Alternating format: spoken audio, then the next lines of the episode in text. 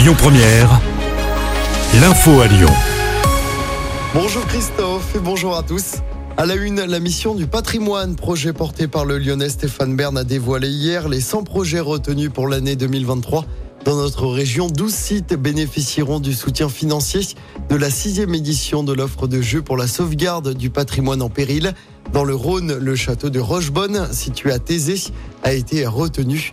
Le montant de la dotation sera annoncé en fin d'année. Jean-Michel Aulas choisi pour représenter les Lyonnais lors de la cérémonie du vœu des échevins. Il remettra l'écu d'or de la ville à l'archevêque de Lyon. La cérémonie se déroule ce vendredi à Fourvière. Elle débute à 17h30.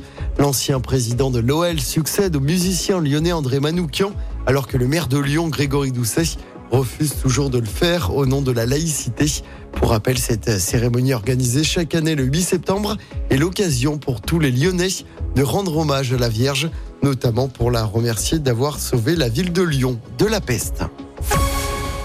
Un ancien président de la République à Lyon, aujourd'hui Nicolas Sarkozy dédicacera son dernier livre. Ce sera la librairie De Citre à Bellecour de 17h30 à 19h30.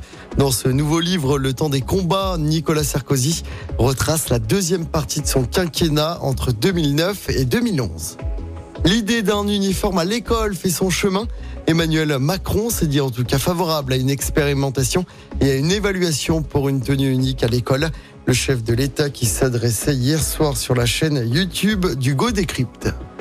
Et puis quelques infos trafic. Notez que le tunnel sous Fourvière sera encore fermé ce soir de 20h à 6h du matin. Ce sera la même chose jusqu'à jeudi inclus. En cause des travaux de maintenance, le tunnel de la rue Terme dans le premier arrondissement n'est pas accessible aujourd'hui de 8h à 18h. Enfin, le tunnel de la Croix-Rousse sera fermé ce jeudi de 20h à 6h du matin. En football, Laurent Blanc sera-t-il sur le banc de l'OL face au Havre après la trêve internationale?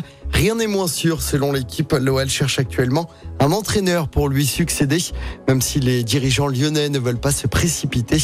Je rappelle hein, que l'OL est actuellement dernier du championnat avec seulement un petit point en quatre matchs.